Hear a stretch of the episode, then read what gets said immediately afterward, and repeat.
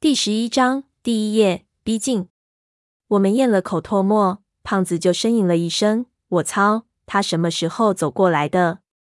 我下意识的往相反的方向挪了挪身子，压低声音道：“不对，你听这声音，和我们刚才听到的一样。他娘的，刚才我们感觉离这声音越来越近，可能是错觉，不是我们靠近这声音了，而是这声音靠近了我们。”这时候发现自己腿肚子不知道什么时候起在不停的打哆嗦，要就是个粽子，我也许还不是那么害怕。可这偏偏是阿宁，老天，天知道一个我认识的人现在竟然变成了这个样子，他到底成了什么了？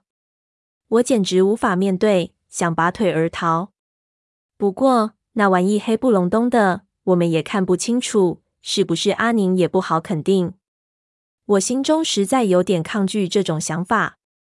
胖子矮下身子，想用手电去照那个人影，潘子就按住了他的手。他娘的，千万不要轻举妄动！你听四周。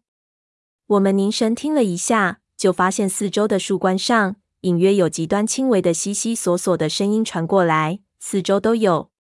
那些蛇在树冠上，数量非常多。刚才那声音恐怕就是这东西发出来。勾引我们靠近的，我们浑身僵硬起来。胖子转头看着四周，四面八方全是声音。妈的，咱们好像被包饺子了！一边就举起砍刀。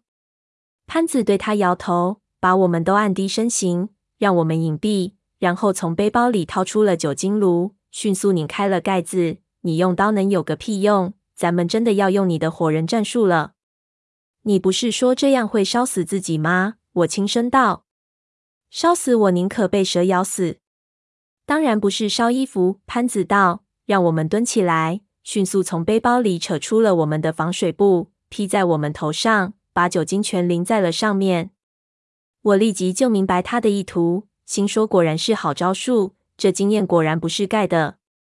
潘子道：“手抓稳了，千万别松开，烫掉皮也得忍着。我打个信号，我们就往前冲。”四周的稀疏声更近了，我们立即点头。潘子翻出打火机，立即点上火，一下防水布上头就烧了起来。他立即钻进来，对我们大叫：“跑！”我们顶着烧起一团火焰的防水布，立即朝着一个方向冲去。立即四周的树干上传来蛇群骚动的声音，我们什么也管不了了，用尽最快的力气跑出去二三十米，酒精就烧完了，防水布就烧了起来。潘子大叫：“扔掉！”我们立即甩掉已经开始燃烧的防水布，开始狂奔。那是完全发疯似的跑，什么都不管，什么也不看。锋利的荆棘划过我的皮，我都感觉不到痛。咬牙一路跑出去，大概有一两里，我们才停下来，立即蹲入草丛里，喘着气去听后面的声音。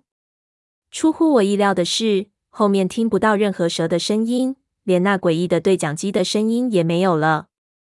我有点不太相信自己就怎么逃脱了，不过这多少让我们松了口气。虽然寂静如死的森林也并不是那么正常。我的手被烧伤了，也顾不得看看。现在揉了一下，发现只是烫了一下，当时还以为自己要废掉一根手指了。好像没追来，看来这些蛇也怕了我们不要命的。胖子道：“大潘有你的，知道灵活变通，这一招老子记着了。”咱们还有多少防水布？潘子喘气，脸都跑黑了，道：“防水布有的是，可他娘的酒精只剩下一罐了，这一招没法常用。快走，这地方太邪门，再也别管什么闲事了。老子可没命再玩第二回了。他们可能就在附近，没发出声音来。”说着看了看指北针，我知道潘子说的没错，于是一边扭喘一边咬牙站起来。潘子确定了方向。立即推着我们继续往前。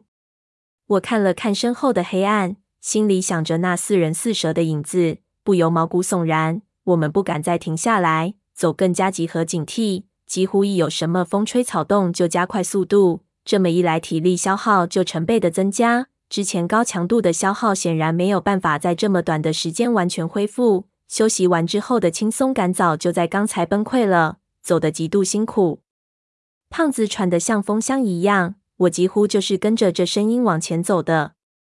这时候我心里多少还有点欣慰，因为一路过来，每次有什么动静之后，总会有事情发生。这一次竟然能绕过去，显然运气有所好转。这是以前从来没有的事情。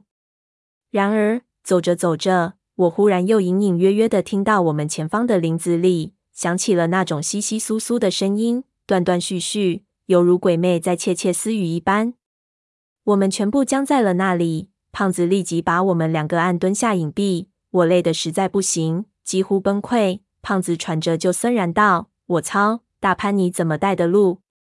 怎么我们又绕回来了？”潘子看了看四周，脸逐渐扭曲，道：“我们没绕回来。”我们向四周张望，确实看不到一点曾经来过的迹象。四周的林子很陌生。潘子就道：“他娘的，他们没追我们，他们在包抄。”